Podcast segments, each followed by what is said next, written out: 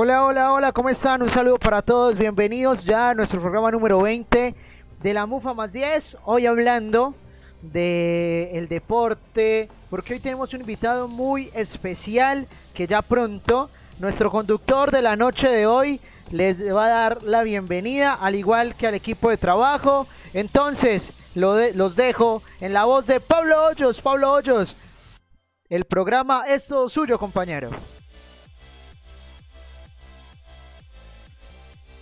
Pablo, lo los dejo con Pablo Hoyos, el encargado de, la, de este programa de hoy.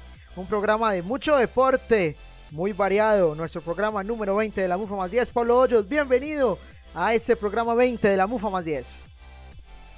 Hola Mateo, ¿cómo estás? Un saludo para vos. Gracias pues por, por el saludo, por la bienvenida. Como dices, hoy vamos a tener un programa diferente. Como sabemos, hoy es nuestro vigésimo programa y durante los 19 anteriores manejamos una misma línea que es hablar sobre fútbol. Hoy nos vamos a desviar un poco sobre esto, y, pero siempre siguiendo la línea del deporte. En este caso es el turno del ciclismo, uno de los mejores deportes que existen. Diría que el segundo rey en el país y que si existiera o tuviera más o tuviera una mayor fuerza en torno a las competiciones locales, puede incluso llegar a ser el número uno. Ese es uno de los temas que vamos a tocar más adelante. Entonces, vamos a, saludar también a, los otros compañeros que nos acompañan el día de hoy. Un saludo para Jonathan Martínez.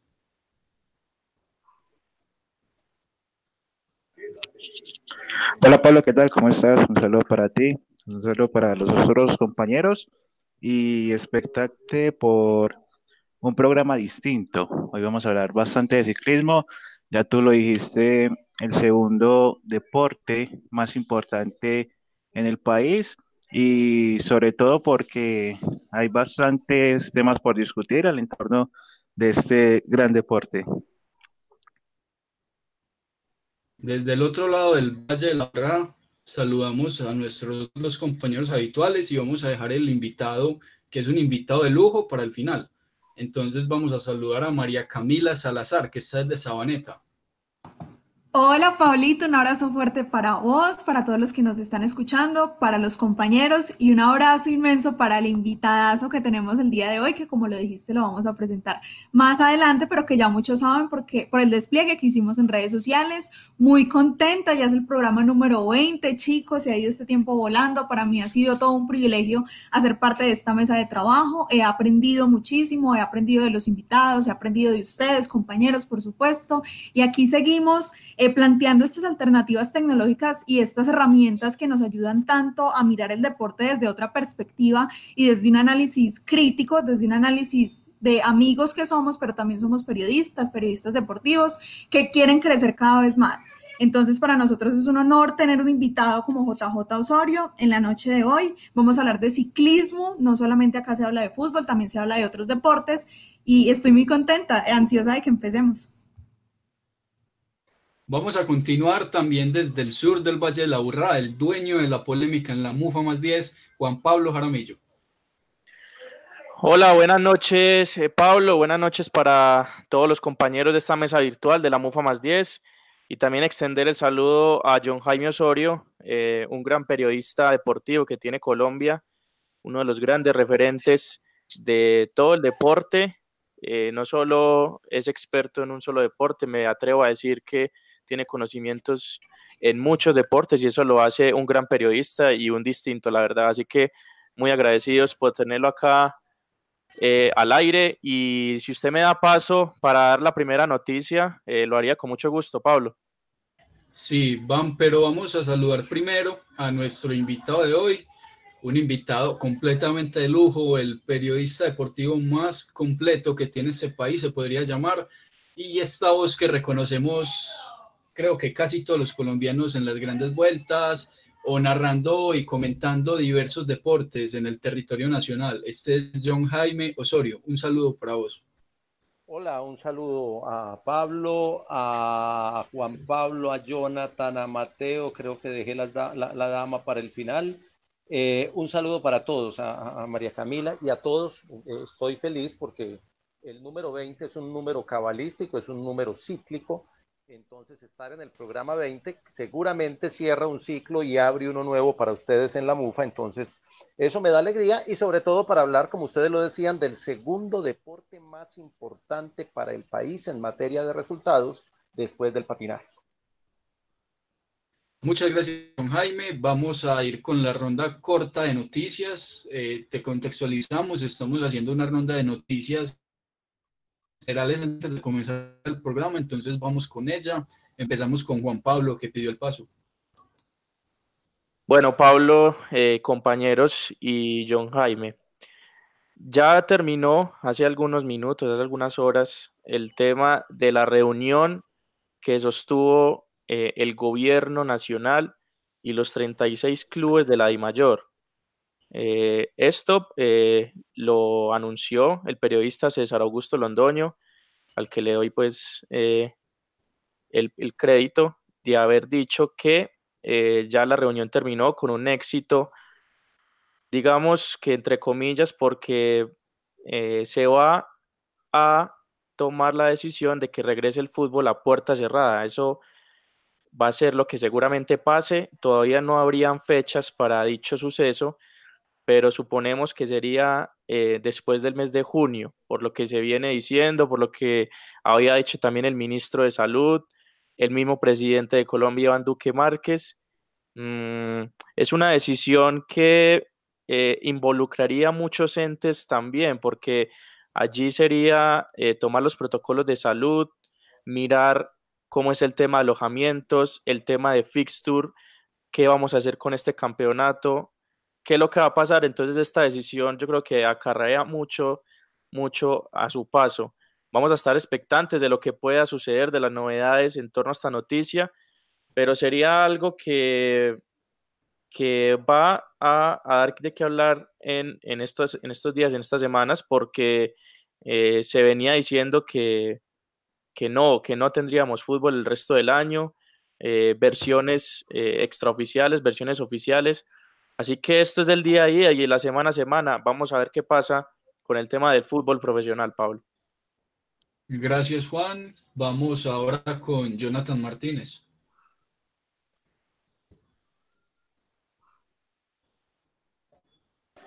Bueno, eh, Pablo, por aquí estaba viendo que estaban proponiendo un nuevo calendario para el World Cup de ciclismo, eh, donde dice textualmente que la Unión Ciclística Internacional se reunió este miércoles con los diversos estamentos del ciclismo y ha decidido posponer el anuncio del calendario de competiciones del Tour, del World Tour, hasta el martes 5 de mayo. Tras la reunión, la UCI anunció que la publicación de los calendarios revisados para, la, eh, para el año, bueno, este, pues ya que está postergado, eh, se pospone hasta, el próximo, hasta la próxima semana. O sea, con el impacto del coronavirus aún no se ha podido definir eh, cuándo se van a reanudar las competencias. Y por otro lado, hablando también de ciclismo, eh, hay una cierta polémica porque Nairo Quintana eh, le echó la, culpa a un compañero de equipo de no haber ganado el Tour de, Francia en el 2015. Dice eh, Nairo, dijo Nairo, que en una de las declaraciones que encontré por aquí dice que lo recordó como un día triste porque fue un día en el que lo perdió todo, con un compañero excepcional como Winner Anacona, eh, que llegó al Alpe y le ayudó en gran parte eh, para sostenerse, pero que al final eh, un error con el equipo Movistar en ese momento le imposibilitó ganar el Tour. Recordemos que Nairo Quintana en esos tiempos tenía como compañero a Alejandro Valverde, y entonces el tema del liderato del equipo en, ese entonces habría que tomarlo en cuenta según las posibilidades que tuviera cada uno eh, de ganar el tour en la clasificación general. Esas son las, las noticias que tengo para hoy. Bueno, respecto a la última, no sé si ustedes de pronto, los compañeros en la mesa o los oyentes, han visto este documental que publicó Netflix, eh, se me va el nombre en este momento, pero es sobre el, el desarrollo del 2019 del Movistar Team. No sé si de pronto JJ lo tiene en el radar, que es realmente triste ver en, o sea, los primeros capítulos se dedican al Giro ganado por Carapaz y ya como al tercer episodio comienzan a hablar del tour y la forma en la que se expresan sobre Nairo Quintana, los tanto Marc Soler como, como este Miquel Landa, como Alejandro Valverde, como el director deportivo, aunque él es un poco más medio con sus palabras, es realmente triste. Ahorita debatimos un poco sobre, sobre el cambio de equipo que tuvo Nairo Quintana y cómo le puede beneficiar esto de, frente a las grandes vueltas. Vamos a finalizar rápidamente con María Camila, la, la noticia que traes para hoy, Camila. Y Pablito, claro que sí. Eh, yo tengo una noticia también referente al fútbol que me llamó mucho la atención, me pareció muy importante, y es que el Real Madrid tiene fecha para volver a entrenar. El gobierno ha anunciado que el 4 de mayo, eh, digamos, se podrán volver a realizar entrenamientos deportivos bajo medidas específicas de seguridad sanitaria, eh, obviamente. al igual que otros deportistas, los futbolistas del Real Madrid podrán empezar a entrenar desde el 4 de mayo. La actividad eh, se va a reiniciar de una manera gradual, ¿cierto? Se va a comenzar de una forma individual, luego en grupos y finalmente eh, el equipo completo. Eh, antes de eso, el 1 de mayo, el elenco madridista se va a someter a un test de detección de COVID para, evitar el contagio. Los futbolistas del conjunto merengue manifestaron su deseo por volver a la liga siempre que se cumplan las garantías necesarias para prevenir contagios. Entre tanto, los hombres de Zidane han seguido entrenando por su cuenta con la esperanza de poder retomar el torneo y completar esas 11 jornadas pendientes en busca del título. Yo me imagino que esa, esa prueba rápida del COVID, eh, viendo pues los videos a diferentes personas y no necesariamente a deportistas, es un poco traumática. No sé hasta qué punto, hasta qué punto los deportistas eh, podrían aguantar esa situación, porque se habla que el protocolo de mayor, por ejemplo, eh, sería con esas pruebas constantemente. Y es algo muy traumático, la verdad. Los invito a ver y a investigar porque, porque es algo complejo. Así es, Juan. Un motivo más para quedarse en casa y cuidarse durante esta cuarentena. Ojo con esa prueba que, que a ver, ilustremos un poco. Se introduce un, popularmente llamado un copito, de estos que sirven ya sea para limpiarse las orejas o algo con una longitud mayor, y se introduce por la cavidad nasal eh, hasta llegar a una pared que se llama la nasofaringe, que está en la parte de atrás. Entonces tiene que entrar todo, todo ese copo, todo ese hisopo, creo que se llama, hasta el fondo para tomar una prueba de la cavidad posterior y esa es la muestra que se manda a analizar. Es realmente traumante. Entonces, otro motivo más para cuidarse y para quedarse en casa.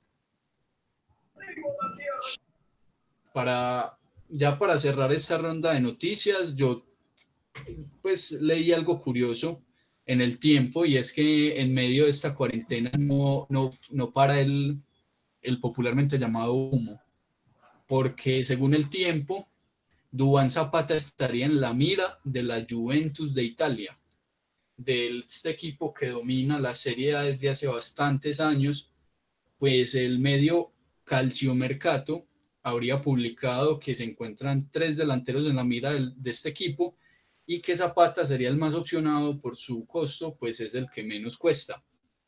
Estaría entre 35 y 40 millones de euros aproximadamente y sería un buen cambio para el, atacante colombiano, aunque faltaría ver cuánto, cuánto juego tendría compartiendo vestuario con Cristiano Ronaldo. Entonces ya dejando a un lado el fútbol, que lo hemos tratado bastante, y para aprovechar bastante al super invitado que tenemos hoy, vamos a empezar con, a entrar en materia, el deporte de las dos ruedas. Este deporte que tantas alegrías nos ha traído desde, desde hace bastantes años y queremos empezar a hablar sobre las alegrías que nos va a traer a futuro, sobre estos prospectos, sobre estos jóvenes ciclistas que vemos con futuro. Entonces, como es habitual, aquí en la MUFA más 10 vamos a empezar con nuestro invitado, JJ Osorio. Eh, John Jaime, ¿cómo es los prospectos que tenemos en el ciclismo? ¿Cómo es el futuro colombiano en materia de ciclismo? Bueno, eh, ya para meternos en ese tema, pues quería agregar dos cositas, si me lo permiten, a lo que, a lo que estaban tratando en las noticias, porque me parece pertinente y porque tiene que ver con, con, la respuesta. Claro. lo, lo, primero es lo del protocolo, que, protocolo médico que le presentaron a, al Ministerio del Deporte para realizar el fútbol, porque conozco muy de cerca lo que está preparando el ciclismo a nivel internacional, no es en Colombia, no es en Francia, no es en Italia, es la Unión Ciclista Internacional, está preparando un protocolo para cualquier carrera de ciclismo en el mundo. Y hay dos puntos que son los que todavía no les han permitido entregar precisamente eh, ese protocolo. El primero ya les pasó, porque si, si hacemos memoria en el Tour de Emiratos Árabes, cuando se descubrió el primer positivo por... Eh, eh, por, por COVID-19 en el ciclismo se hizo en el Tour de Emiratos Árabes en la etapa 5, que finalmente al término de la etapa deciden suspender y ahí viene toda la película de Fernando Gaviria, que luego termina dando positivo, que estaba incomunicado y demás. Ese punto no lo han resuelto. Hay un punto que es fundamental en los protocolos y tampoco lo tiene el del fútbol colombiano, y yo se lo hice saber a Di Mayor, pero ellos a veces escuchan poco y hablan de más. Eh, no contemplan la posibilidad de que salga un positivo. O sea, el protocolo tiene que decir, y si en la competencia aparece un positivo, ¿qué debemos hacer? Ese punto no lo contempla ni el protocolo de Di Mayor, ni el protocolo que tiene Alemania para empezar el fútbol en mayo, ni el protocolo de la UCI que no lo han podido cerrar o terminar para poderlo oficializar y entregárselo a todos los organizadores de, carreras en el mundo. Ese es la primera, el primer gran escollo que va a haber para el fútbol, para el ciclismo y para cualquier deporte. Porque usted puede empezar competencias mañana, pero el día que te salga un primer positivo, ¿qué haces? Suspendes como hicieron en Abu Dhabi, los encierran a todos y les hacen pruebas y dejan eh, la carrera en el momento o en el estadio en el que esté. Eh, ¿Qué pasa si es en un partido millonario Santa Fe o si es en uno nacional Medellín o si es en la costa atlántica? aíslan a los dos equipos que están en competencia, cuánto tiempo los aíslan. Esa es la parte que tiene atrancado los protocolos a nivel de la UCI y que no contempla el fútbol. Entonces, quería empezar por eso porque me parece que es fundamental y hay que estarlo repitiendo a ver si alguien le presta atención en algún rincón de, del fútbol y le presta atención a ese pequeño detalle, porque es un pequeño detalle, pero cuando se presenta el primer positivo, eso va a cambiar y entonces si lo tienen previsto, y hay un mecanismo para aplicar inmediatamente ocurra, va a ser más fácil eh, eh, tomar una decisión que no tomar decisiones a la carrera como la tomó el Tour de Abu Dhabi que tuvo que cancelar o como la tomó eh, la París-Niza que dijo que en caso de presentarse se aislaban a los ciclistas que estuvieran con el positivo pero que la carrera debería seguir. Y eso nunca quedó claro y afortunadamente nunca se presentó en, en la París-Niza. Muy bien, ahora sí metidos en tema, ¿cómo vemos el futuro? Bien, Colombia es eh, tal vez el país productor de ciclistas más importante del mundo, por lo menos en eh, el continente americano. Y a nivel mundial, al lado de Bélgica y al lado de Francia, puede ser los países donde las divisiones menores están más nutridas. Aquí una vuelta al porvenir fácilmente se inscriben 200 ciclistas y la organización tiene que dejar por fuera a muchos ciclistas y a muchas ligas que todavía tienen intención de participar. Una vuelta al futuro que es para chicos de 17 años, inscribe 180, 190 ciclistas fácilmente en Colombia. Entonces, cantera hay en los municipios, en las ligas, en los clubes, en, en el país en general. Obviamente faltan procesos de promoción, faltan procesos de apoyo, se pierden muchos en el camino, el embudo hacia el ciclismo profesional es muy angosto y esto hace que Colombia todavía no esté en cantidad igualando a la presencia que tienen los países europeos que tienen más facilidad de, participar y demostrarse porque las carreras más importantes están del lado de allá. John Jaime, se puede decir que tanto el ciclismo como el patinaje son dos de los deportes en los que Colombia es más fuerte y puede decirse que uno es más que otro o están a la par. Lo, que pasa es que ahí es como eh, comparar peras con manzanas o juntar peras con manzanas. Yo, a mí siempre que me preguntan eh, o me ponen a comparar un deporte con el otro, yo les digo, mire, es que el, el, problema de los deportes es que cada uno tiene una lógica distinta. El fútbol tiene un campeonato mundial cada cuatro años. El atletismo tiene un campeonato mundial cada año. El patinaje tiene un campeonato del mundo cada año y ahora con, la organización de los Roller Games tienen unos Roller Games cada dos años. Eh, en el patinaje se entregan en competencia 16 y 16 son 32 títulos del mundo en un solo campeonato mundial. En el fútbol se entrega uno. En el ciclismo hay un campeonato mundial cada año, pero hay un campeonato mundial de ruta, otro de contrarreloj, otro de, de, pista, y en el de pista hay varias modalidades. Entonces entrar a valorar el peso de uno frente a otro es muy difícil, pero solo por cantidades, el patinaje le ha dado más de 200 campeonatos del mundo a Colombia y esa cifra no se puede debatir con ninguna otra disciplina deportiva. Luego en títulos del mundo estaría el levantamiento de pesas y luego aparecerían los deportes del ciclismo, porque el ciclismo es un, un, deporte que congrega varias modalidades, el BMX, la pista, el mountain bike y obviamente la ruta. Entonces ahí hay que entrar a diferenciar lo uno con lo otro para no entrar a, a decir este es el más representativo o este es el más ganador. El más ganador, si puede decir uno, por cantidad es el patinaje. respecto a cantera, tendremos también la misma cantera en, en términos de patinaje que en términos de ciclismo. ¿Será el mismo poder del que hablabas? Yo creo que sí, porque el patinaje tiene un trabajo eh, en, las categorías infantiles. La Liga de Patinaje de Antioquia hace Lipatincitos, que es una, un evento para niños menores de 10 años de edad y lo tiene descentralizado. Le hace como 8 o 9 estaciones o paradas en todas las subregiones del departamento hay un lipatincitos al año y luego cogen a los campeones de cada subregión y los reúnen en una final en Medellín. Y con esa misma figura trabaja Santander, trabaja Bogotá, trabaja el Valle del Cauca. Entonces, si hay semillero y si hay cantera, creo que hay, hay futuro. El problema son esos deportes que están sin cantera o donde la cantera se trabaja ya con muchos vicios y, y muchas prácticas no muy santas que impiden que lleguen los mejores y que el filtro lo hacen al revés, llegan los que tienen recursos o los que pagan por llegar. John Jaime, eh, y en términos de nombres particulares, nombres particulares que, que, puedan ir apareciendo en el futuro cercano, en el tema del ciclismo colombiano. Bueno, así como hace cuatro años dije, hay, hay un chico en ciclomontañismo que se llama Egan Bernal y ojo que ese muchacho va a ser grande, eso lo alcanzamos a decir alguna vez hablando del futuro.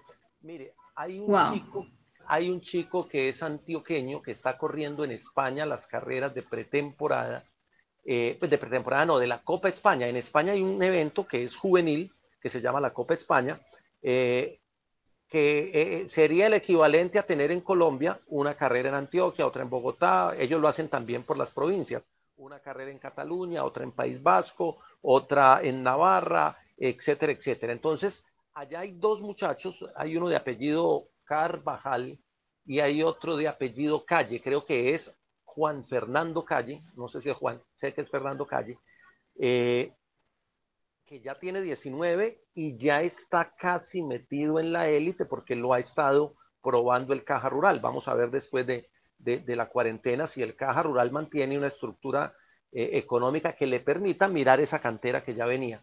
Creo que por ahí hay un nombre, pero hay muchos más que sé que están en Italia. En Italia también hay uno de, apellido Muñoz, santanderiano, que está, está corriendo Copa de Italia. Hay cuatro o cinco que están en esa categoría de los 17 a los 19 años y esos posiblemente van a llegar, más los que están en el calendario de aquí, eh, en los equipos de acá, que algunos no han dado el salto, como Tito Hernández, que está corriendo creo que con el orgullo paisa, ese chico podría llegar si, le, si logra destacarse de pronto para que lo mire un equipo de World Tour y lo lleve rápidamente. Hay que apuntar esos nombres, chicos, para después decir, él lo dijo en el programa y así fue.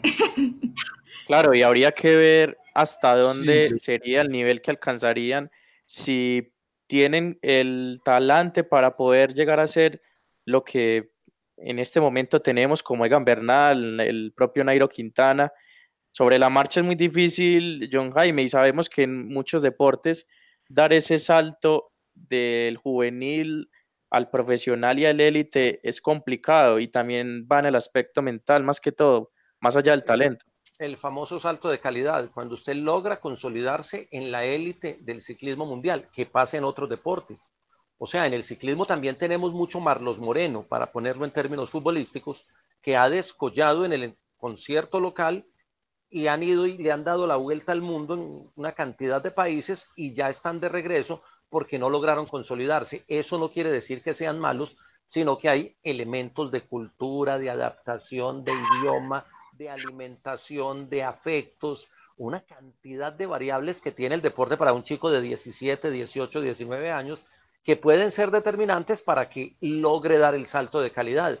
Ahora el mundo está enloquecido, el mundo del ciclismo, con Renko Benepoel, eh, el belga que de 18 años de edad llegó al World Tour y empezó a, pelear eh, las etapas contra el cronómetro mano a mano con los especialistas del mundo y que a los 19 años fue medallista de plata en el Mundial de Contrarreloj Élite el año pasado. Entonces, estamos enloquecidos con él y uno dice, Renko va a ser, pero uno a la edad de 19 años es una apuesta muy alta decir que va a ser cuando hay tantas variables en un deporte como el ciclismo. Ahí, ahí hay que esperar y hay que esperar a que llegue la consolidación y a que se logren consolidar. Así como Egan, había 10 o 15 en Colombia que se daban leña con él en, carreras de ciclomontañismo y de ciclismo, pero que no tuvieron el mismo camino por alguna razón particular o específica que de pronto habría que investigar más a fondo para saber dónde se pierde ese talento. También hay que tener algo en cuenta, compañeros, y es que yo creo que, que así Egan haya ganado ya el Tour, Egan, o sea, no encasillados en el significado literal de la palabra, sino Egan aún puede llamarse como un prospecto por su juventud y porque Egan aún tiene, ¿cuántos años tiene Egan? 22, 23 creo. Egan Bernal es un ciclista sumamente joven y que ya lo hemos visto en diversas carreras. No sé, pues si pudo con el Tour de Francia, probablemente podrá también con una vuelta o podrá también con un, con un giro, aunque, aunque el nivel de dificultad no haría mucho, pues el simple hecho de decir yo gané el Tour de Francia puede pesarle bastante para, para entrar pisando fuerte en esas carreras. Egan tiene 23 años, para ser y, y, ojo que es que eh, eh, el hecho de que haya ganado el Tour no le garantiza ganar otra carrera. Obviamente, Egan está en la élite. Egan tiene pinta, tiene porte, tiene cara, tiene físico y tiene personalidad de capo escuadra para un equipo como el Ineos, que es el Barcelona del ciclismo mundial. Pero obviamente le toca, sí, le toca, le toca consolidarse y seguir ganando, que es lo más difícil. Lo difícil en el deporte eh, no es llegar, sino mantenerse luego de una victoria, porque obviamente los rivales lo van a marcar más, porque el equipo le va a exigir más, porque la presión va a ser más alta. Una cosa es llegar como el segundo de Geraint o como el tercero de Frun el año, el año pasado, sí, el año antepasado fue el, tercero de Frun, eh, este año, el año pasado fue segundo de Geraint y el año pasado termina ganando. Pero otra cosa es llegar como el primero de Lineos. Hay que ver cómo reacciona el corredor, cómo reacciona el equipo.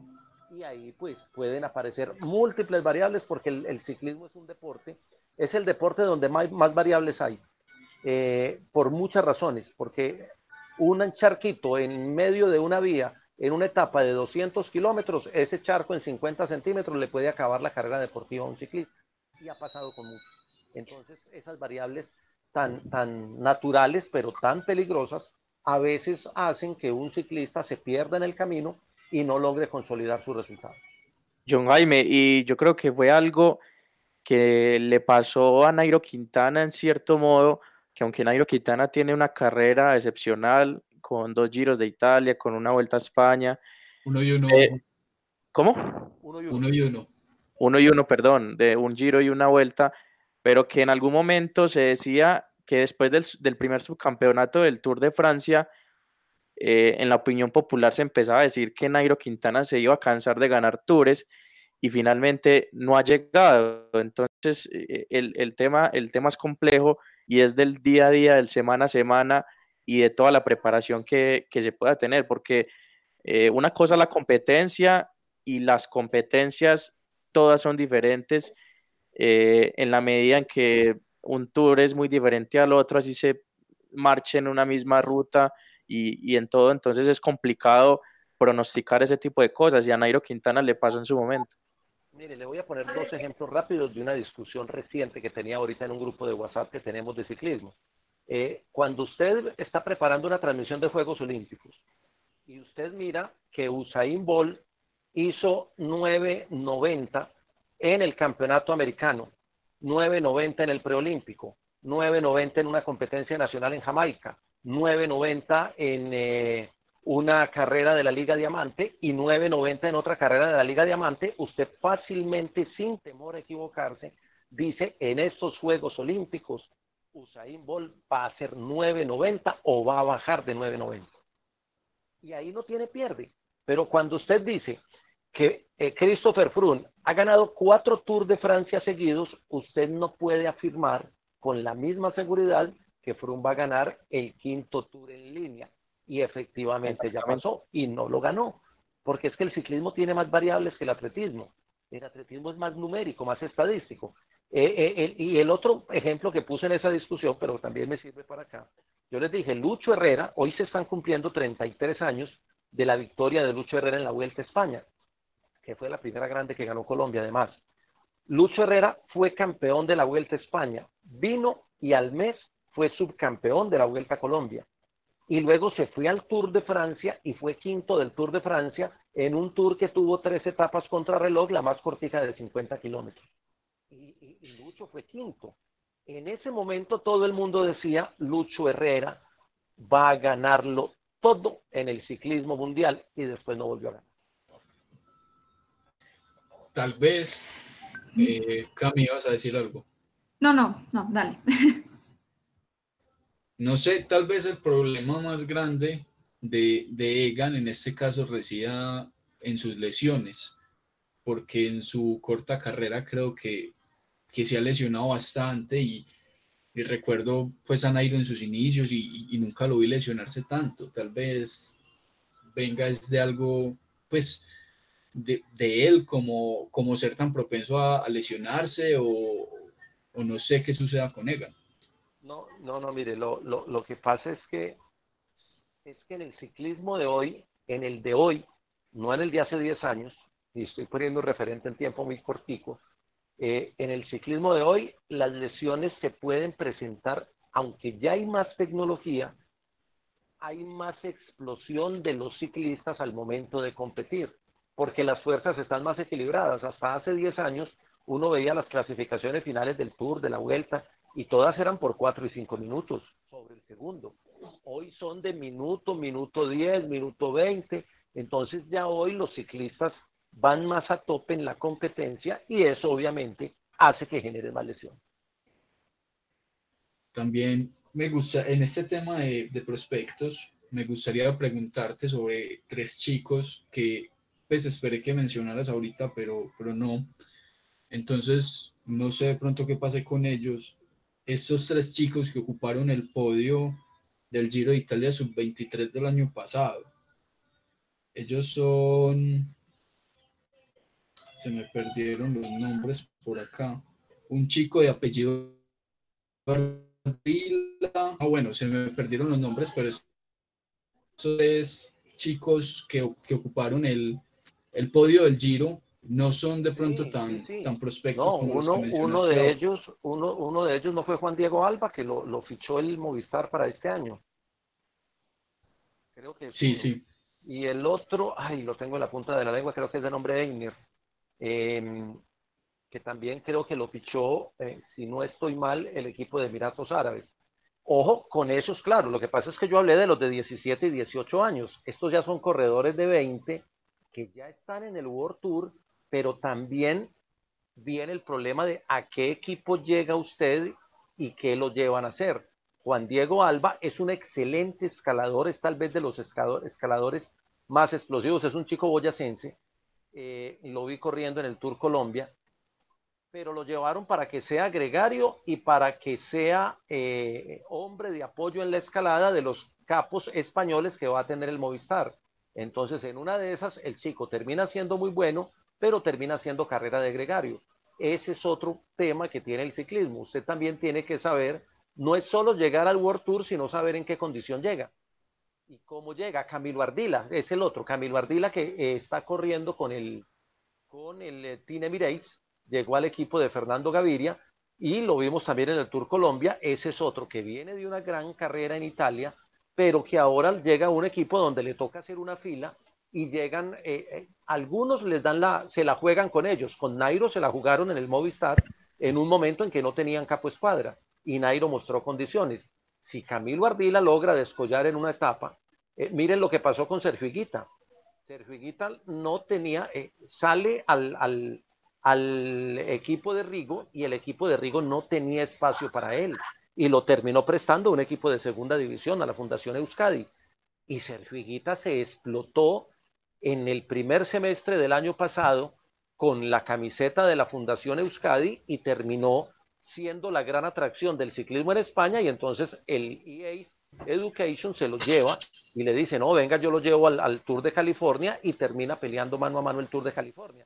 Entonces son chicos que aprovechan una sola oportunidad y con esa se convierten en grandes figuras. Hay otros que tienen muchas oportunidades y por cualquier circunstancia no logran descollar y terminan o regresando o siendo gregarios toda la vida que no es mal papel, porque también el papel de gregario es valioso en el ciclismo.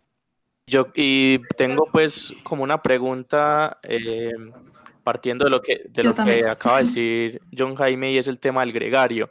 ¿Cuál es, la, ¿Cuál es la motivación real del gregario dentro del equipo y cómo un gregario puede llegarse a convertir el primero de un equipo? Ese, ese tema lo toqué en, el, en, el, en la charla. Yo tengo unas charlas en Facebook en el fanpage en JJ Periodista. Mañana tengo charla a las 9 de la mañana, quedan todos invitados.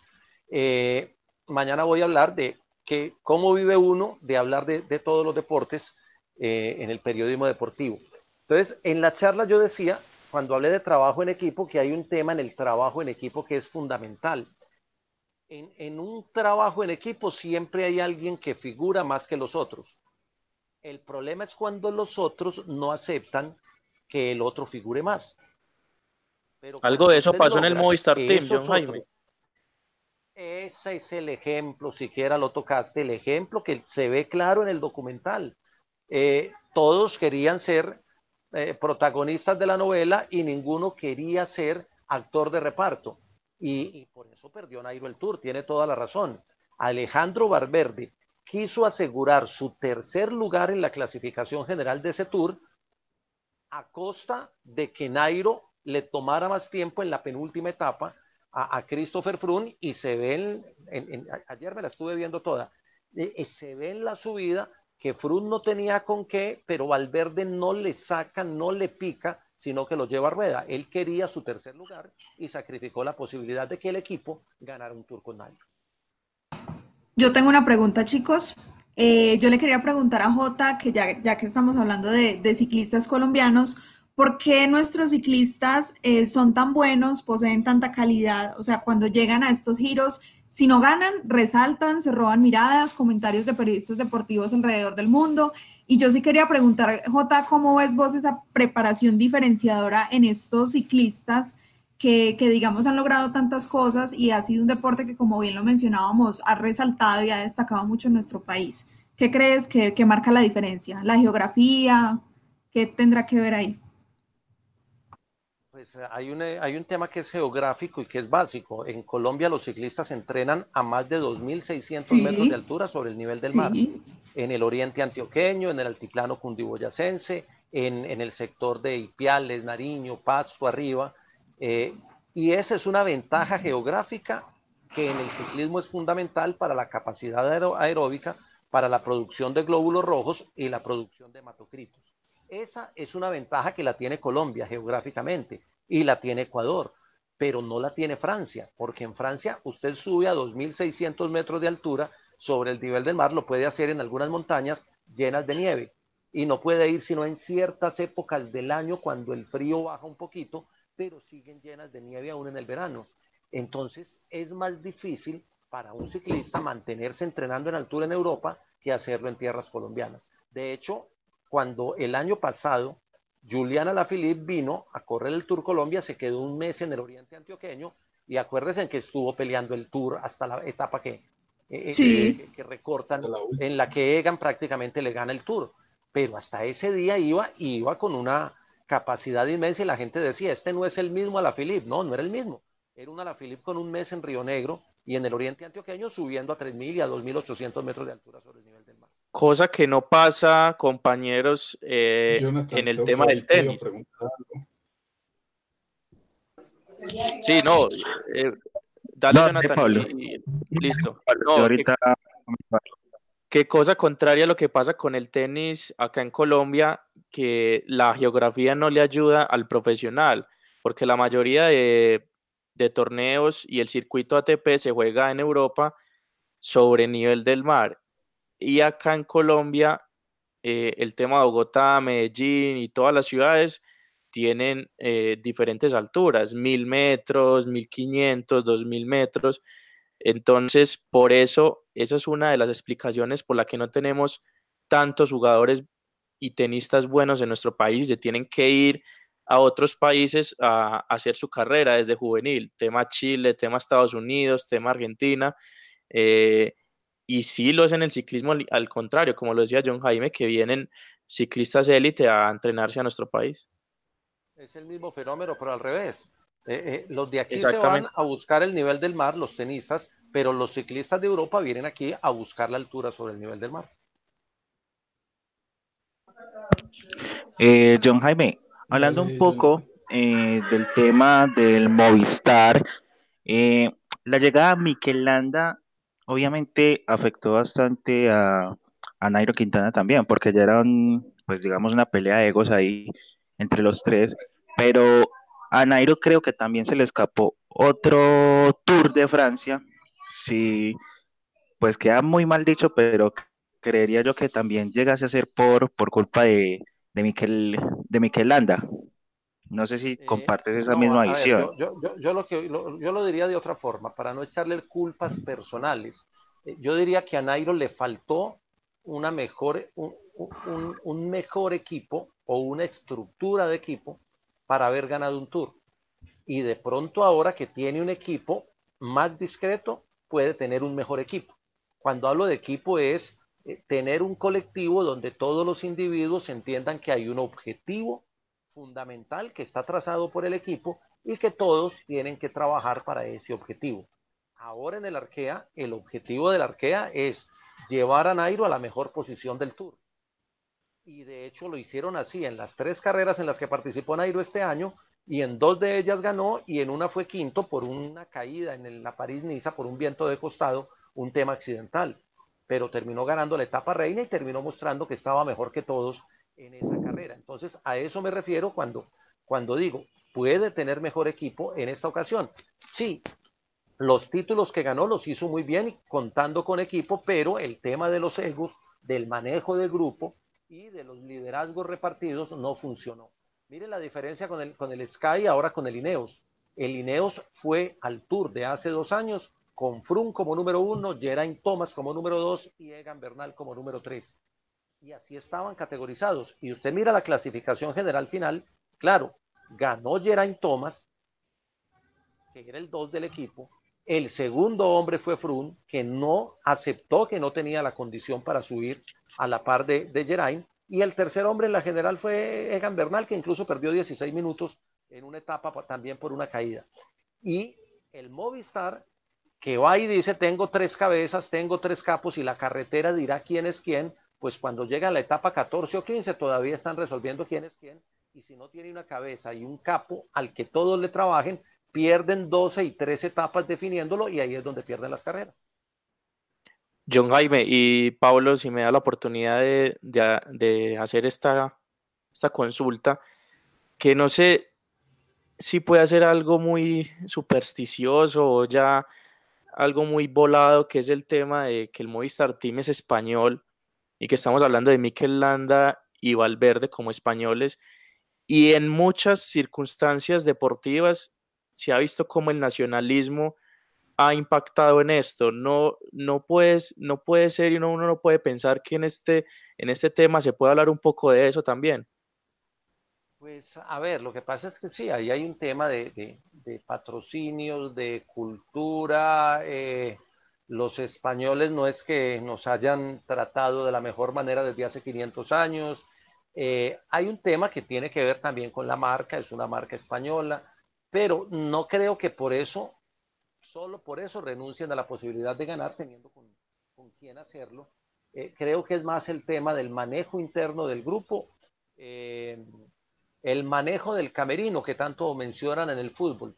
Creo que eso es lo que le pasó al Movistar. De hecho, tuvieron que sacar un documental como el que sacaron para tratar de limpiar un poquito la imagen de la marca que estaba muy golpeada después de que se supo que tenían problemas internos y problemas de grupo. Sí, sí. Bueno, aprovechando estas últimas dos preguntas, vamos a dejar ya el tema de los prospectos y vamos a entrar en materia y en materia de análisis de las grandes vueltas, de lo que fueron el año pasado y lo que lastimosamente no sabemos aún con certeza lo que serán este año o quién sabe, pues la próxima edición, hablando a hoy 29 de abril eh, y hablando sobre el cómo terminaron los ciclistas y analizando en un panorama cuanto menos positivo y optimista Habla, ustedes estaban hablando ahorita de la composición de los equipos y me puse aquí a buscar. Y si vemos, por ejemplo, la nómina del Movistar en el Tour del 2019, contaban con Nairo Quintana, Alejandro Valverde, André Amador, Imanol Herbiti, Mikel Landa, Nelson Felipe Oliveira, Marc Soler y Carlos Verona.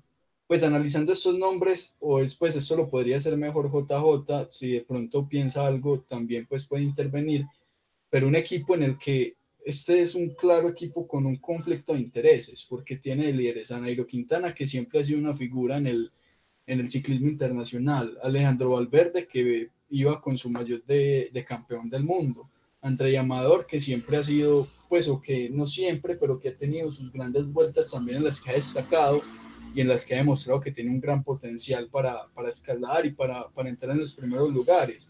Mikel Landa, que, es joven, que tiene una gran, pues, que había llegado de ganar el Giro, creo, y pues una, una locura, pero el Giro anterior, una locura impresionante, y también un joven español de la casa, como Marc Soler, que se estuvo, recuerdo que hace como dos años, Jonathan, pues es testigo, empezamos una, una sección de ciclismo en Babel, y recuerdo que hacíamos cubrimiento de unas carreras pues, de clásicas y, siempre en todas las clásicas clasificaba este Marc Soler en los primeros puestos y llegó una carrera de una semana, creo que fue la, la Vuelta a Cataluña, en la que Marc Soler también ocupó el podio, entonces no sé si, si puede existir como ese conflicto de intereses y, y, y también para finalizar la pregunta, ¿cuál sería como la formación ideal que debe enviar un, equipo World a una gran vuelta?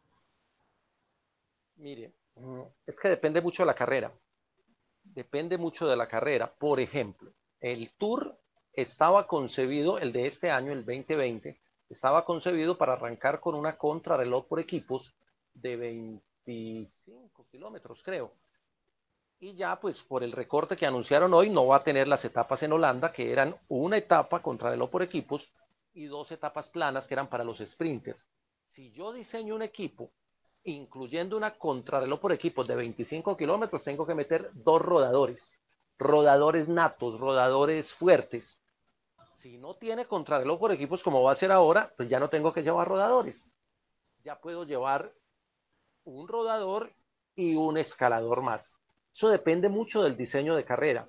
Obviamente hay que llevar un capo, todos los equipos llevan un capo escuadra para que sea protagonista, pero hay que llevar una alternativa al capo escuadra, pero que sepa que es el 2. O sea, si llevo a Geraint, llevo a Egan, como hicieron en el Tour el año pasado. Pero sé que el 1 es Geraint y que el 2 es Egan y que si el 1 no funciona, el 2 tiene que estar en condición para asumir el rol. Entonces hay que llevar uno, un capo claro y un segundo.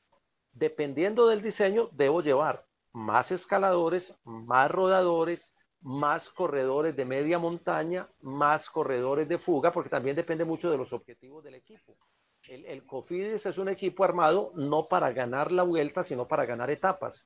Entonces, o usted arma un equipo con un tren de lanzamiento para un sprinter como Nacer Buaní, o arma un equipo con muchos escaladores, como hicieron en el Tour del año pasado, para tratar de ganar dos o tres etapas de montaña y llevaron a los hermanitos Herrada, que finalmente terminan ganando etapas.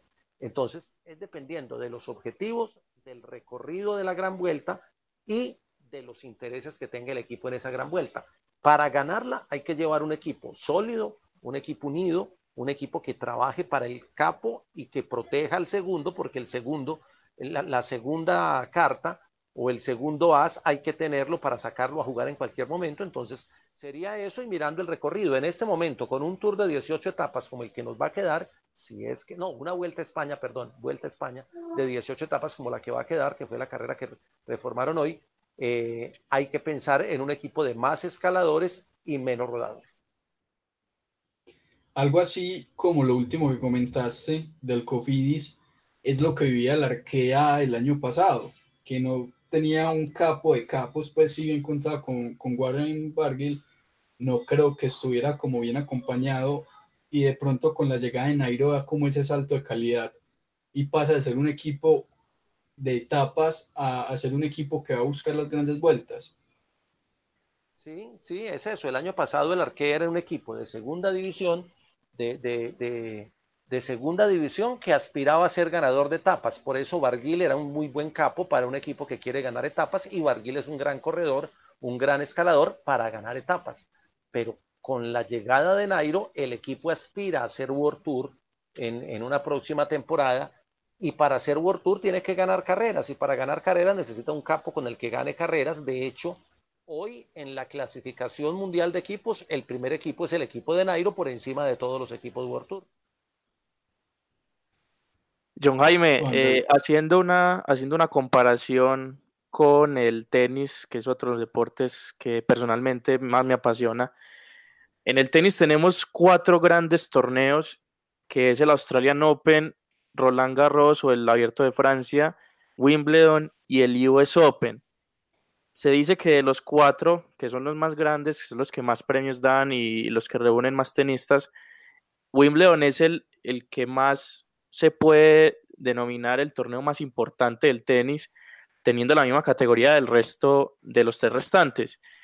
En el ciclismo se habla de tres grandes que son el Giro de Italia, la Vuelta a España y el Tour de Francia. Y también en esos tres hay uno que sobresale como lo es el Tour. En el tenis Wimbledon sobresale porque es el único torneo donde te obligan a vestirte de blanco, solo se vende una cosa que es frutillas con crema, el estadio central no, no ha sido refraccionado, la reina asiste a los partidos, es la catedral de tenis en general y por eso sobresale. ¿Por qué en el ciclismo sobresale el Tour de Francia por sobre el resto de las competencias? Porque, por varias razones, pero me gustó la analogía, porque también están en el ciclismo hay las tres grandes, que son las tres carreras por etapas de tres semanas, el Tour, el Giro y la Vuelta. Están los cinco monumentos, que son carreras de un día, eh, que son eh, clásicas, y están las carreras de una semana, que tienen también el mismo valor, la misma importancia, pero que hay unas que se destacan más que otras, como la París-Niza o la Vuelta a Cataluña, por ejemplo. ¿Por qué el Tour? Porque el Tour, primero, es el más antiguo de, de, de los eventos del ciclismo eh, en, en, por etapas, es la carrera más antigua de las tres grandes. Segundo, porque siempre se ha hecho en el verano francés. La, el Tour es la fiesta del verano francés. El Tour son las vacaciones de Francia. 10 millones de personas francesas salen a las carreteras de Francia cuando pasa el tour. Ese es un cálculo que hace la organización, más los turistas que van, que pueden ser otros 10 millones. Eh, y nunca se ha movido de ahí, del verano francés. La vuelta se hacía, acuérdense que eh, cuando la ganó Lucho hace 33 años, se hacía en el mes de abril. Ahora se hace en el mes de agosto. Entonces la han ido cambiando de fechas, lo mismo que el Giro, que también se ha ido acomodando a todo esto de los calendarios de la UCI. El Tour es inamovible el tour tiene su tradición, tiene su gala, ha sido la apetecida, es el que mejor premio económico da para los ciclistas. Eh, y es el que tiene el goodwill entre todas las carreras de ciclismo del mundo. Entonces son muchas razones y el Tour siempre será el Tour. Claro, y, en el tenis hablando también para decir por qué Wimbledon es más que los otros, pues el Australian Open eh, cada dos o cada tres ediciones la segunda cancha cambia de nombre y se la dan un sponsor. En su momento fue Vodafone, en otro momento fue Hisense. Eh, en el tema del US Open es más un show, mm, también tuvo diferentes superficies, diferentes nombres. En cambio, Wimbledon, desde el año en que empezó hasta el día de hoy, la cancha central se llama cancha central, la cancha 1 queda al lado de la cancha central, la cancha 18, le da la vuelta al complejo y está cerca de la cancha central, que dicho sea de paso, en la cancha 18 fue donde John Isner y el señor Maut eh, protagonizaron el, el, partido más largo de la historia, que duró 11 horas en tres días diferentes. Entonces todo eso le da el sentido a Wimbledon para ser el, mejor torneo del mundo y, y además de que los jugadores es el único torneo donde los jugadores van y piden asilo, por decirlo así entre comillas, a los vecinos del complejo. Eso es una locura para, para el tema del deporte élite, que los jugadores no lleguen a un hotel, sino que ya tengan una casa de familia, eh, tipo que Djokovic tenga una, una, familia de cinco personas y que se aloje siempre en esa casa, es algo que también le da ese carácter histórico tiene su, tiene su ritual, tiene, su, tiene un cuento distinto, así como el abierto de Adelaida para el golf, el, el, el, Wimbledon para, para, el tenis, el Tour para el ciclismo, el Seis Naciones para el rugby. Hay, hay eventos que son, eh, eh, incluso en la Fórmula 1, también hay, hay carreras que son de, de mucho más goodwill que otras, así todas entreguen la misma puntuación. Entonces termina siendo muy interesante para el deportista y muy llamativo ganar la carrera o el evento de más prestigio en el mundo. Por eso también el, tema de la controversia, John Jaime, de la victoria de Juan Sebastián Cabal y Robert Farah en Wimbledon, en la cancha central, y Egan Bernal ganando el Tour de Francia, para darle un premio de, digamos, el mejor del año es, es, muy complicado porque los dos ganaron lo mejor de sus deportes. Ya habría que empezar a comparar deportes y es prácticamente imposible, como lo mencionabas anteriormente. Sí, ese es el tema. Ganaron lo más representativo en cada uno de sus deportes, pero tratar de comparar deportes, esa es una pelea de cada año en Acor Antioquia cuando vamos a ser deportista del año, porque es que es muy difícil comparar los méritos en un deporte y compararlos con, cualquier otro deporte, por, lo que decía ahora, por la programación, por, por los resultados, por el esfuerzo, por la programación. Es que el que gana en ciclismo le gana a 175 pedalistas más. El que gana en, un torneo de fútbol le gana a, a, 20 equipos más, o a 19, o a, o a 31. Más, más las eliminatorias. Sí, entonces usted ya empieza como y, también para llegar al Tour se, vive una eliminatoria porque cada equipo tiene 30 ciclistas y usted tiene que mostrar mejor condición que 20 de sus compañeros para poder estar. Entonces ahí es, es esa comparación. Es muy buena y es muy chévere porque genera unos debates sabrosos, pero en el fondo es muy injusta con muchas disciplinas deportivas. Cami, vas a preguntar algo. Sí, yo voy a preguntar algo, chicos, pero ya, bueno, si bien va ligado a lo que estamos hablando, obviamente, ciclismo, es una pregunta más personal y puede sonar un poco cliché, pero es que yo quiero hacerla. y es que, Jota, en tu trayecto como periodista deportivo, específicamente el ciclismo, que es lo que nos reúne hoy, ¿cuál ha sido esa competición, cuál ha sido ese giro o cuál ha sido esa carrera que a usted le ha marcado su vida? Tanto como profesional como ser humano. A mí me gustan mucho las anécdotas personalmente. Entonces, si tiene de pronto una anécdota que contarnos o algo que compartirnos, me gustaría mucho que, lo expresara en este espacio. Bueno, mire, lo que pasa es que yo eh, ahí tengo los sentimientos compartidos. Eh, a mí me tocó el Giro de Nairo 2014, ese me significó la entrada a Blue Radio, porque a mí Blue Radio me llevó a comentar con Rubencho las transmisiones del, del Giro del 2014. sí, o sea, nos puso a los dos eh, en ese Giro y después de ese Giro fue cuando me contrataron para quedar en la planta de Blue. Entonces yo quiero mucho ese Giro Claro. Fue mi puerta de entrada a Blue Radio. Eso es como lo, primero.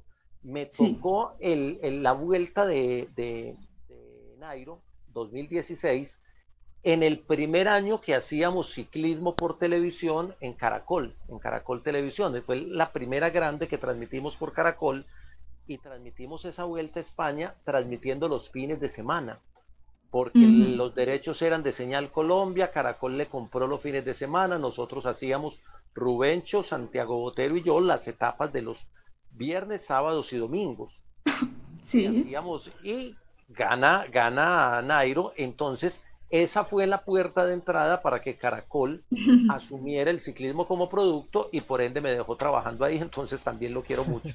Y del Tour de Egan, pues el año pasado, porque, porque sí. de Egan y porque es el Tour, por todo lo que decíamos del Tour. Entonces a mí me queda muy difícil escoger uno de los tres, porque los tres tienen un, un, elemento emocional muy diferente. La entrada Mía Blue, la entrada Caracol Televisión en, en materia de ciclismo, y lo de Egan porque es el Tour. Comprendo. Estuviste al lado de, de Georgina Ruiz, ¿no, JJ? En el Tour, sí, en el Tour estuvimos con, con Goga eh, y con Santiago Botero, que es el, equipo que hemos tenido los dos últimos años. ¿Qué es trabajar con ella? Porque ella es una de las periodistas más queridas de Latinoamérica y se la trajo Caracol de un medio importante como lo es ESPN. Sí, yo, yo he tenido la fortuna en, en mi carrera profesional de trabajar con los mejores narradores del mundo porque me tocó trabajar con Rubencho, porque me ha tocado trabajar con Jorge Eliezer Campuzano, porque me ha tocado trabajar con el cantante del gol, porque me ha tocado trabajar con Goga, me ha tocado los, los mejores narradores de Colombia y, del mundo, porque para mí esos son los mejores del mundo, los colombianos.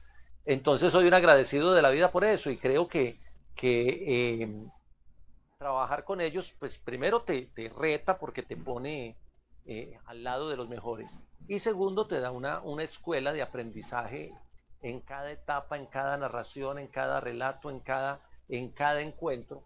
Es una escuela y entonces uno va tomando nota y cogiendo cositas para, para su vida personal y profesional y todos han sido maestros. JJ, eh, ¿qué opinas? Tengo por aquí tres nombres en específico de quizás se pueden considerar prospectos, pero que ya son un poquito más consolidados. Son Juan Sebastián Molano, Álvaro Jodeg y Nelson Soto, que han tenido pues buenas actuaciones en Vueltas Colombia. Incluso Juan Sebastián Molano brilló mucho en el Tour Colombia 2.1. Hay eh, grandes esperanzas con ellos. Ellos son sprinters, es que ese es otro, otro, otro fenómeno de, digamos, del siglo XX para Colombia. Colombia ha, tenido una evolución en el ciclismo muy interesante. Los colombianos eran mirados en Europa como grandes escaladores. Incluso en la época de Lucho Herrera, que gana la vuelta, la referencia para los colombianos es estos son buenos escaladores. Apareció Botero, gana un campeonato del mundo en contrarreloj y entonces empiezan a fijarse en los contrarrelojeros colombianos, que no es que no existieran, sino que no los habían mirado. Y cuando Fernando Gaviria empieza su carrera hace cuatro años, en el Tour de San Juan, que además Gaviria viene de la pista, de ser pistero, de correr el Omnium, y va y empieza a ganar etapas en el Tour de San Juan y luego salta y empieza a ganar etapas en el Giro de Italia. Eh, se dan cuenta en el ciclismo mundial que en Colombia hay sprinters, que es una especialidad muy alemana, muy belga, muy de hombres grandes, corpulentos, pesados, fuertes.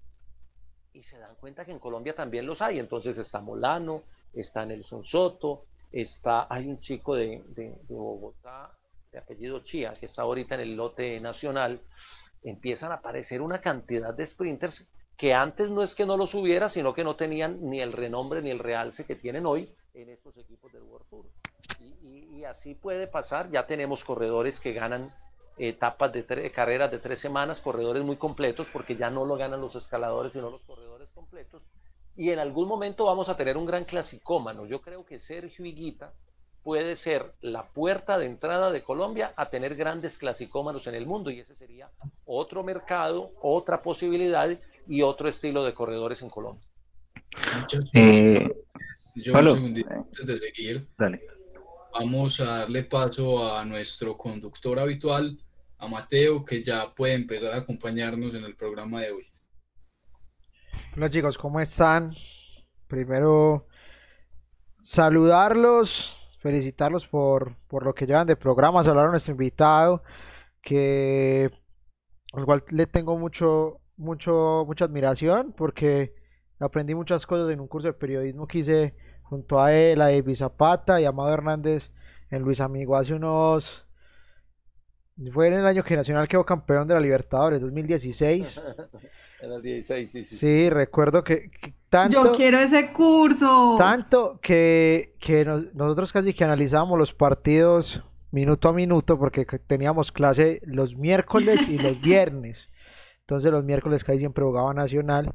Entonces le tengo mucha admiración a, JJ. Los... John Jairo, ¿cómo era este personaje de alumno?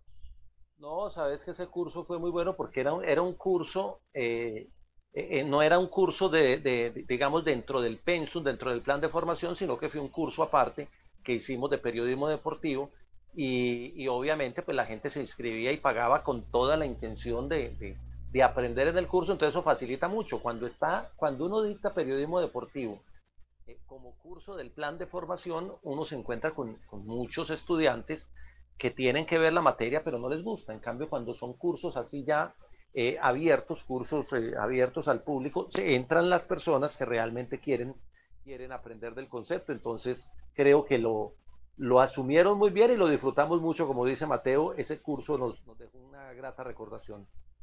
Sí, fue algo fue, que más, y obviamente. Pero si era buen estudiante, Mateo, ¿o no? sí, no, ese grupito era bueno. Todos los de ese grupo tienen tienen, nos dejaron una grata recordación, sí, sí, sí. Ah, qué eh, bien. no, era, era, un gran, era un gran grupo de trabajo y creo que eh, nosotros en Luis Amigo, los que estudiamos, los que hacemos parte, los que tenemos como la parte de Luis Amigo, no contamos con el curso de periodismo deportivo como lo hacen o como lo tienen otras universidades. Entonces es una posibilidad a ver el mundo del periodismo deportivo que donde se tratan todos los géneros periodísticos, pero tienen un enfoque diferente. Entrando ya al tema en el que están, eh, quisiera preguntarle a John Jaime ¿cómo, cómo nuestro país se perfila más o menos en cinco años, porque cuando empezó el fenómeno Urán, Nairo Quintana, y empezamos a sonar entre el primer pelotón, como lo define Rigo, que que hace poco le escuché una entrevista y él dice que todas las vueltas tienen tres pelotones, el de los diez primeros, los que lo siguen y los que luchan por terminar, o los que o esa familia que se forma por terminar. Ya tenemos a, a este chico que ganó el Tour de Francia, pero ¿qué se viene para, para nuestro país? Teniendo en cuenta que ya no somos eh, los que hacemos lindas las vueltas porque somos los escaladores, sino que ya vamos a, ganar eh, las grandes vueltas alrededor del mundo, porque casi que en todas hay un colombiano en ese primer lote, o dos, o tres, según la cantidad que, haya en la competición. Sí, yo creo que se vienen cosas, eh, primero muy interesantes, eh, por, por, por lo que yo creo que va a evolucionar el ciclismo y sobre todo después de la pandemia. Creo que vamos a llegar con, ciclistas más equilibrados en fuerzas eh, eh, después de que se reactive el ciclismo porque todos han tenido un parón y eso les da la posibilidad de, equilibrar muchas fuerzas porque el entrenamiento fue muy similar para la mayoría, a excepción de los belgas que sí pudieron salir a la calle todo el tiempo, eh, pero creo que todos encerrados en el mismo rodillo o en el mismo simulador, eso los pone muy iguales.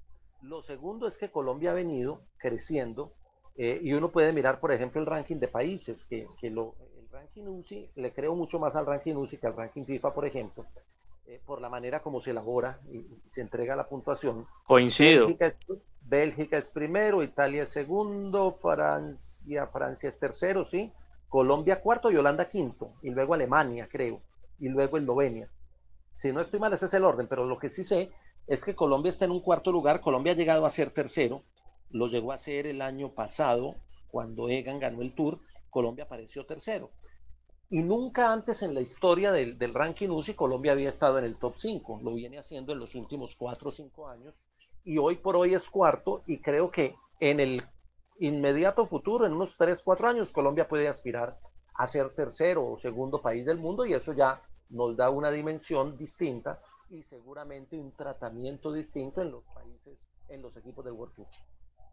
Y, es que, y es que Mateo, antes eh, de darte el paso ahí, dar un comentario con respecto a lo que dijo John Jaime, eh, Colombia ha aprovechado muy bien los deportes populares para dar ese salto de calidad, por decirlo así, porque como lo decía John Jaime, Colombia ya se posiciona en un tercer lugar en fútbol. Por momentos estuvimos también en el, en el podio del ranking FIFA, no el ranking de historia estadística, que es muy mentiroso, muy mentiroso. Pero el ranking FIFA de pronto da otro orden, por ahí otra certeza. Y también Colombia se asomó en ese ranking. Entonces, me parece que dentro de todo y las falencias que tenemos en el deporte y ser un país subdesarrollado que con las uñas en muchos deportes trabaja, en los deportes populares hemos dado otro salto, hemos dejado de ser eh, casi que olvidados, casi que no saber quiénes somos, a, instaurar, a instaurarnos en, ese, en esos puestos de calidad, en el fútbol y en el ciclismo. Eh, en los mundiales, Colombia ya lleva dos mundiales seguidos pasando la fase de grupos. El ciclismo, todas las vueltas grandes o giros, tenemos gente en el podio, gente en los primeros 10, y eso me parece positivo y rescatar. Y es algo que, dentro de todo, reitero, eh, para ser Colombia es algo, un logro importante para, estar en la élite. Es que eh, estar, entonces ahí el ejemplo me gustó. Eh, eh, Colombia en el fútbol llegó a estar en el top 10 del ranking FIFA. Llegó a estar en el top 10 y eso es un logro histórico.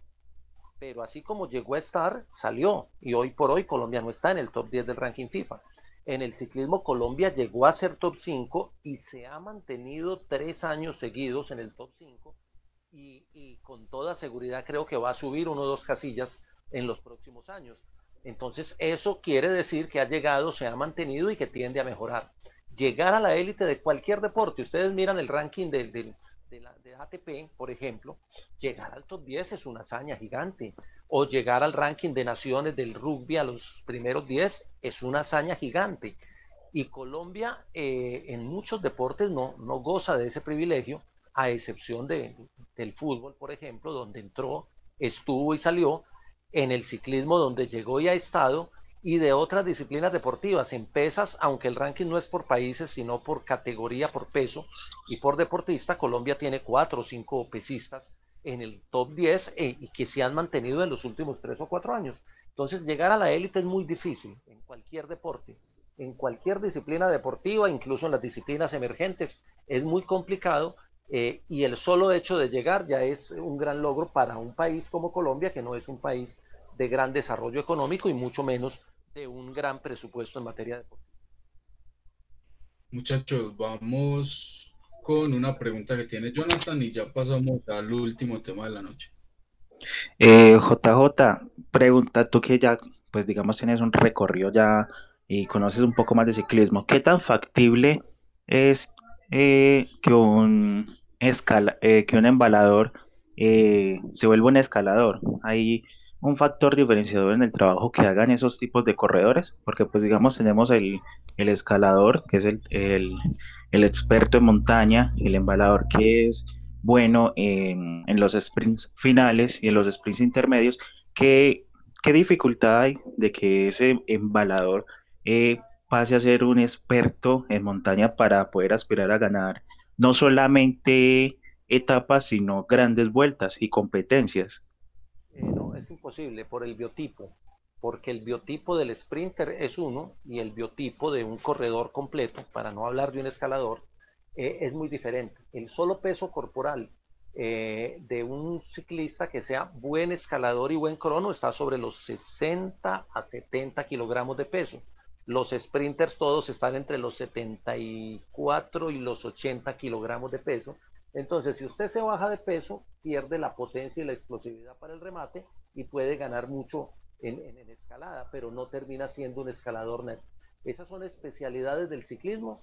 Eh, es como querer convertir a un defensa central en centro delantero o como querer convertir a un buen volante 10 en arquero. Puede que lo logre, pero se pierde uno de los talentos. Es muy difícil eh, desempeñarse en dos funciones tan, tan diferentes. Eh, yo sé que usted lo pregunta por Fernando Gaviria, porque la gente dice, si Gaviria gana tantas etapas, ¿por qué no pelea la carrera? Pues porque está hecho para ganar etapas, su, fisonomía, su, su trabajo, su peso muscular, la configuración, la posición sobre la bicicleta, su manera de correr y la, la, estrategia del equipo lo llevan para que él sea un corredor explosivo en los últimos 300 metros y ahí resuelve una carrera. Para ser un escalador, esa explosión no se tiene, ni se consigue con, con trabajo, ni es un cuento. Es un cuento que yo creo que es más de biotipo y de genética que incluso de formación, aunque la formación cuenta mucho. Muchachos, listo, vamos a pasar y JJ al último tema que es un tema muy, interesante que yo y es sobre las competiciones locales que tenemos y el por qué no tienen tanta visibilidad, qué, qué le falta a las competiciones colombianas para, para tener la visibilidad necesaria carreras de una semana, caso Tour Colombia 2.1, por ejemplo? Pues eh, la, respuesta es muy sencilla. Al, al, fútbol y al ciclismo y a todos los deportes les ha pasado que en los últimos años la reestructuración del negocio a nivel mundial le da ciertos privilegios a algunos eventos que no los gozan los eventos nuestros. Eh, en la Unión Ciclista Internacional categorizó las carreras desde las grandes vueltas para abajo y les dio unas categorías. Hay unas carreras que son eh, World Tour, hay unas carreras que son 2.1, hay unas carreras que son 2.2 y cada carrera tiene pues unas características, el tipo de equipos que puede invitar, la cantidad de ciclistas que pueden estar, etcétera, etcétera. Voy a poner un, ejemplo. Eh, la Vuelta a Colombia fue carrera 2.2 eh, y siendo carrera 2.2 eh, es una carrera que no puede traer ciclistas World Tour. Por eso la federación tomó la, la decisión, si no podía traer equipos World Tour, dejó la Vuelta a Colombia sin categorizar. Mientras que en una 2.1 tiene la posibilidad de traer invitados por lo menos a seis equipos World Tour de los, de los 19 que hay. Entonces, la carrera de una semana se convierte en un espectáculo por la cantidad de ciclistas que vienen, los tipos de ciclistas y los equipos World Tour. E, esa reorganización, si ustedes se acuerdan, hace 30 años, bueno, ustedes no se acuerdan, ustedes están muy jóvenes, yo, yo, sí, yo sí me acuerdo, hace 30 años, la vuelta, la vuelta a Colombia y el clásico RCN se daban el lujo de traer a Bernay, no, en su mejor momento en Francia, y en el mundo, siendo el mejor corredor del mundo, vino a correr un clásico RCN. Lo mismo que Loro Fiñón, que sacó la lengua subiendo al alto de, Minas, porque dijo que eso era muy duro, que eso era para animales, y se bajó de la bicicleta, pero finalmente terminó. Eh, eran épocas en las que no había esa categorización. Eh, es lo mismo, ya que, ya que tenemos especialista en tenis en el panel, eh, hay torneos de tenis que no te pueden traer un, tenista ATP, un, un, tenista de ranking de los 100 primeros y hay torneos que están hechos para los que están rankeados del 100 al 400. Eh, eh, y pasa en Colombia, John Jaime. Sí, ese es lo mismo pasa en Colombia. Y entonces por eso los grandes torneos de tenis en Colombia, que son el Seguro Bolívar, creo, eh, ¿y cuál era el otro? El que hacían en Bogotá, que todavía lo hacen, es el Seguro Bolívar. El Claro Open. Claro que sí, el claro. El claro, el claro Open, que fue el primer ATP 250 en Colombia y eso y duró, duró creo que dos ediciones y se, y se trasladó a Brasil. De resto, el Seguros Bolívar era categoría Challenger y se hacía en Bucaramanga, en Medellín, en Pereira, en Barranquilla. Ahora ni siquiera en este momento ni siquiera tenemos Challenger, así estamos de mal. Eh, alcanzamos a tener el 250 en Bogotá, pero la ATP dijo que las condiciones no eran aptas, lo mismo de la altura, eh, pero alcanzó a estar Ivo, Ivo Karlovic, por ejemplo, lo alcanzó a ganar, estuvo también Tomic, el australiano, jugadores entre el top 20 y el top 50. De resto, los Challenger han venido, si mucho, jugadores del top 200 al top 150, no pasa de ahí. Eso, a un ATP 250 no viene Djokovic, no viene, no viene Federer y no viene Nadal. Lo mismo pasa en la Vuelta a Colombia. La Vuelta a Colombia no te va a traer a un Nairo Quintana, a un Egan Bernal, porque no pueden correr esa carrera. Entonces, es lo mismo, eso le ha pasado, las carreras no son tan visibles porque con la reestructuración del negocio en los últimos años, pues los medios le apuntan a las carreras que tienen una visibilización mayor y, obviamente un costo mayor y más impacto en la población. John Jaime, ¿cómo dar ese salto de carrera 2.1 a ser carrera World, Tour? Me quitaste la pregunta, Pablo. bueno, digamos que no es imposible, pero eh, eso tiene una respuesta rápida que es necesita una gran inversión, porque los requisitos son mayores, porque hay que traer a los corredores de los equipos World Tour y hay que darles hotel cinco estrellas y hay que darle unas garantías de acompañamiento policial para los entrenamientos y hay que eh, tiene que estar dentro del calendario de la UCI y hay que pagar para estar en el calendario de la UCI. Entonces, mire que el Tour de Ruanda está en el calendario de la UCI y es una carrera, creo que es 2.1. Estoy hablando de Ruanda, pero ellos hacen una gran inversión económica para tener esa carrera y sin embargo los equipos World Tour no te llevan el, equipo titular, por llamarlo de alguna manera, sino que te llevan la, las segundas espadas, los corredores de, de, la nómina de 30, los últimos 10 son los que llevan al Tour de Ruanda. Siendo una carrera que está en el calendario UCI, porque es que también viene el tema de la tradición, de los objetivos, de qué quieren ganar y de a dónde llevo la figura. Porque el, tema geográfico es inmejorable en Colombia, por decirlo así. Tendría que venir un, un privado tipo no sé, una empresa top en Colombia o latinoamericana que auspicie eso. Si no, sería imposible. Ya es, un tema de mercadeo deportivo más que de organización deportiva, porque con el público que saca el Tour Colombia, el espectáculo que se da en, sea en Boyacá, sea en Antioquia o sea en el eje cafetero, que son las tres versiones que se han hecho, el espectáculo está garantizado, pero para tener la presencia de más equipos de World Tour se necesita subirle la categoría y para subirle la categoría se necesita mucho. Y más ahora después del, del, parón con la cuarentena, pues eh, si se hace una gran inversión en un evento de ciclismo, eh, en un país donde tiene otras necesidades muy claras en este momento, creo que sería gastarse el dinero donde no se debe en este momento. Ota, y hablando de cuarentena, ¿cómo has visto los entrenamientos de los ciclistas desde, desde casa, por así decirlo? ¿Le parece que, son los correctos? Eh, ¿cómo ve a futuro el ciclismo después de la cuarentena y después de que pase lo del COVID? La cuarentena es tan circunstancial, tan coyuntural, que uno no puede decir eh, es lo adecuado o es lo mejor, sino que es lo que hay. En esta cuarentena estamos con lo que hay, o sea, y, no lo digo solamente en en el tema de los ciclistas, en, la vida en general. En todo. En, todo, entonces creo que es lo que hay, el rodillo, el simulador, y eso están haciendo la mayoría de los ciclistas en el mundo.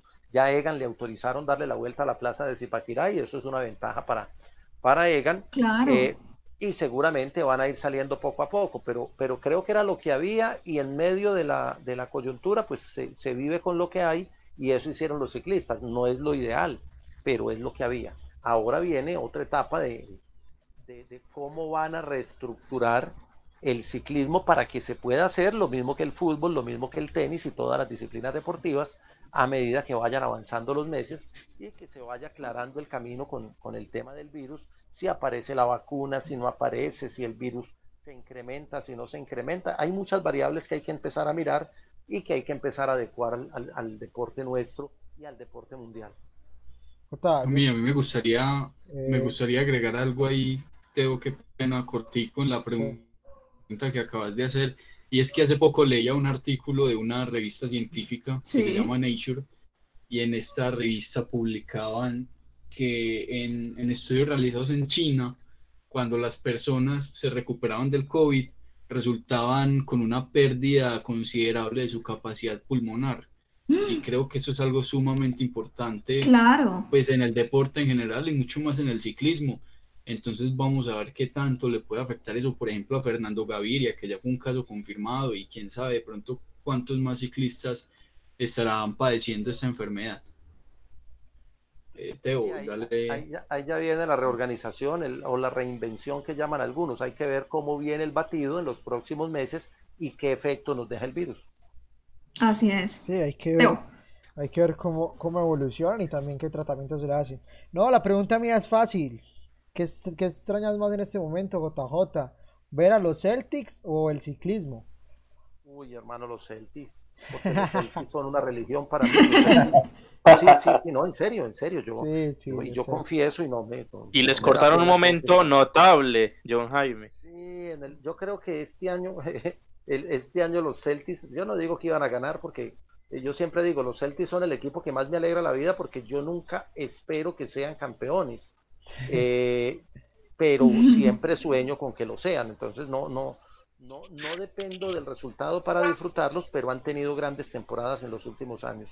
Pero sí hace falta el baloncesto, son 82 partidos en la temporada regular, más la postemporada, y a esta altura de abril estaríamos en la resolución de la fase regular para empezar a buscar Ya los, los playoffs. Ya estaríamos sobre la Entonces- segunda ronda de playoffs, más o menos. Sí, ya estaríamos en playoff, claro. eh, Es que estamos, ya, ya se Estamos en acabó, mayo. ¿verdad? Ya, ya estamos, ya estamos en mayo prácticamente. Ya Ahí el favorito en era Se mayo. Milwaukee. acabó este año, se acabó. No, el favorito era Milwaukee por ahora. no, para mí. Digamos que como, como espectador me hace mucha falta ver a los Celtics jugando. Eso sí, he visto muchos partidos históricos, afortunadamente, en estos días. Pero como, como periodista me hace falta todo. Me hace falta ir al estadio, me hace falta las transmisiones de ciclismo. Yo estaría empacando la maleta para el Giro, ya tendría todos los libros de, de, de autores italianos, los cuadros estadísticos, el cronómetro, todo empacado, pero la maletica quedó guardada y no sé si por un año, porque yo, la verdad, la verdad, hoy estoy viendo lejos el tema de las carreras de ciclismo. Todavía no lo veo claro. Aspiro a que salven por lo menos una de las tres, pero no creo que las tres se salven a como estamos hoy. Yo insisto, John Jaime. como le, como le he dicho a los chicos, que vamos a volver a la normalidad el día que haya una vacuna. Creo que hasta que no haya una vacuna es Ah, sí, sí. casi que Eso es imposible, claro. casi que imposible decir que bueno, esto va a ser. Eh, y es verdad, yo creo que aquí la mayoría somos eh, de, de todos los deportes que nos que nos apasionan. Pues en mi, caso sí, creo que me apasionan todos los deportes y hace demasiada falta. Y más cuando uno encontraba solución a la falta de un deporte en el otro, porque uno los días que no había fútbol, todos los días hay NBA, por decirlo así. Entonces, un martes que no había partido, uno podía verse los partidos de la NBA. O cuando no había fútbol por fecha FIFA, había NBA o había tenis. Ahora no. Ahora no hay nada y se hace mucho más difícil. Juan Pablo Jaramillo, algo por decir. ¿Cómo que no hay? Están los sigue Hay Liga de, hay Liga de Bielorrusia. y la, Bielorrusia, y la- y la Liga de Hong Kong. Tayikistán.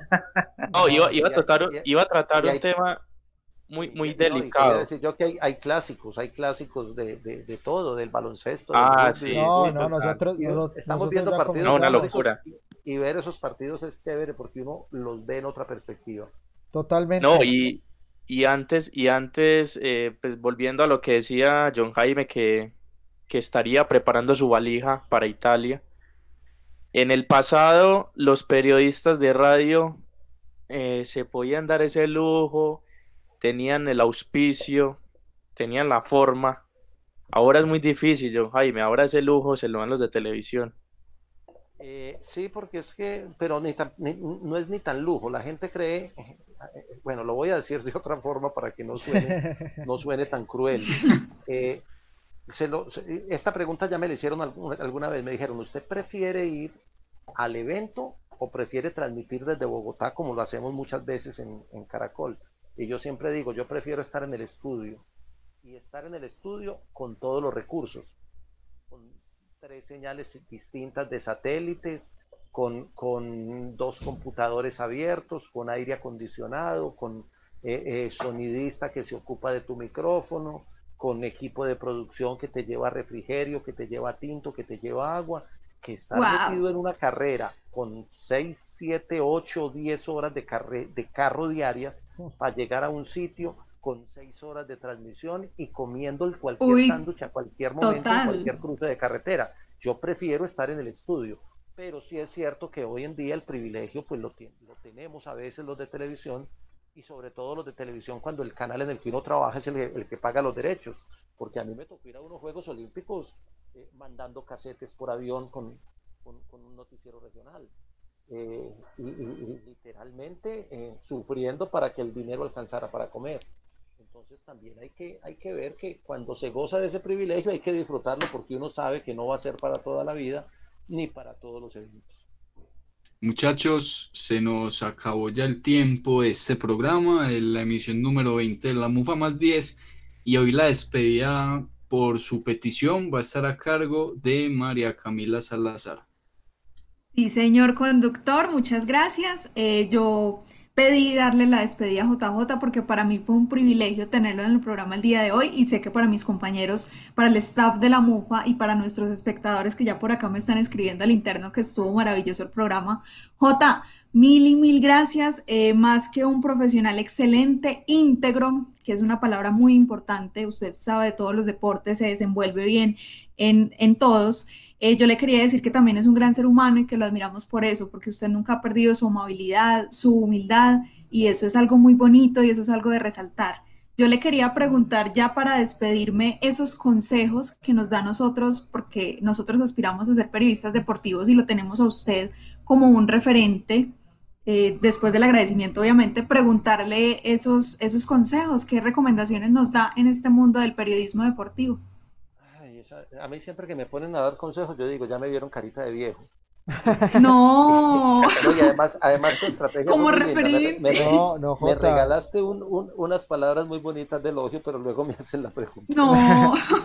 no, no, yo siempre digo, cuando la gente quiere eh, y me dice, yo quiero ser periodista deportivo, a mí me gusta, entonces yo le digo a todo el mundo una frase que alguna vez escribí en, en un libro y que se volvió como mi frase de batalla. Yo siempre he dicho que el periodismo deportivo es una carrera de maratón y no una prueba de velocidad. Es una carrera de aguante, de largo aliento, como son las carreras de maratón. El que haya corrido de resistencia. no se gana en el primer kilómetro y se puede perder en el último metro. Por eso hay que correr muy bien los 42 kilómetros, 195 metros que tiene. Yo creo que voy en el kilómetro 30, todavía me faltan varios para llegar a la meta, eh, pero no, no es para salir desbocado y querer ganarlo todo en el sprint. hay que luchar los 42 kilómetros y hay que vivir las crisis que tiene el maratonista. La del kilómetro 30, la del kilómetro 15, que son famosas entre los maratonistas, también se viven en el periodismo. Mañana, ustedes me llamaron muy buen día, porque mañana, por fecha, cumplo 32 años de haber hablado por primera vez en radio y mañana voy a estar en Felicitaciones. Felicidades. Felicitaciones. La celebración puede empezar desde hoy. Ah, caserito, diría alguno por ahí. Entonces mañana voy a hacer en el fanpage, en JJ Periodista, a las 9 de la mañana, una charla cómo vivir hablando de otros deportes. A propósito de los 32 años, hablando de otros deportes, también hablo de fútbol, pero hablando de otros deportes más allá del fútbol. De eso voy a hablar mañana, la invitación para quienes no se escuchan y se quieran sumar mañana al fanpage. Listo, Jota, mil y mil gracias. En serio, Mateo, ¿tenías algo por decir? No, yo, yo lo que admiro de, de John Jaime es que uno, John Jaime lo ve en el estadio Tanayo Girardot, lo ve en la televisión, pero también lo ve haciendo los partidos en el vacacional de la estrella, lo ve haciendo transmisiones de rugby. Entonces, yo Jaime es de ese tipo que uno se encuentra en cualquier lugar, así sea un evento que no sea de tanto renombre, yo Jaime siempre está pendiente de la noticia y creo que es algo que todos debemos aprender de él. John Jaime, y otra cosa, eh, es increíble el manejo que debe tener un periodista en unos Juegos Olímpicos, en, unos Juegos en donde hay sin fines de deportes y de disciplinas. Pasar en minutos de una disciplina a otra y tener el control de las reglas de juego, del momento específico, de todo lo que se vive, es de pocos, es de diferentes en serio. y me parece, me parece algo a resaltar, porque muchos periodistas pueden ser expertos en un solo deporte y manejarlo a la perfección y todo se hace más simple pero ser un periodista que maneje los tiempos y, en vivo y en directo es complicado y es para poco, la verdad. Sí, pero es también de, de, gustos y yo diría de vocaciones, porque también eso tiene el periodismo deportivo. Si no se tiene la vocación, Pasión, sí. No se consigue en otros lados. Eso uno no puede esperar que, se lo, que la vocación le llegue en la universidad o en el primer año de trabajo, sino que hay, hay que tener la vocación. El que no sienta esto como una vocación, difícilmente va a poder eh, eh, permanecer tantos años ahí y tratar de, de hacer algo decente en la profesión. Pablo.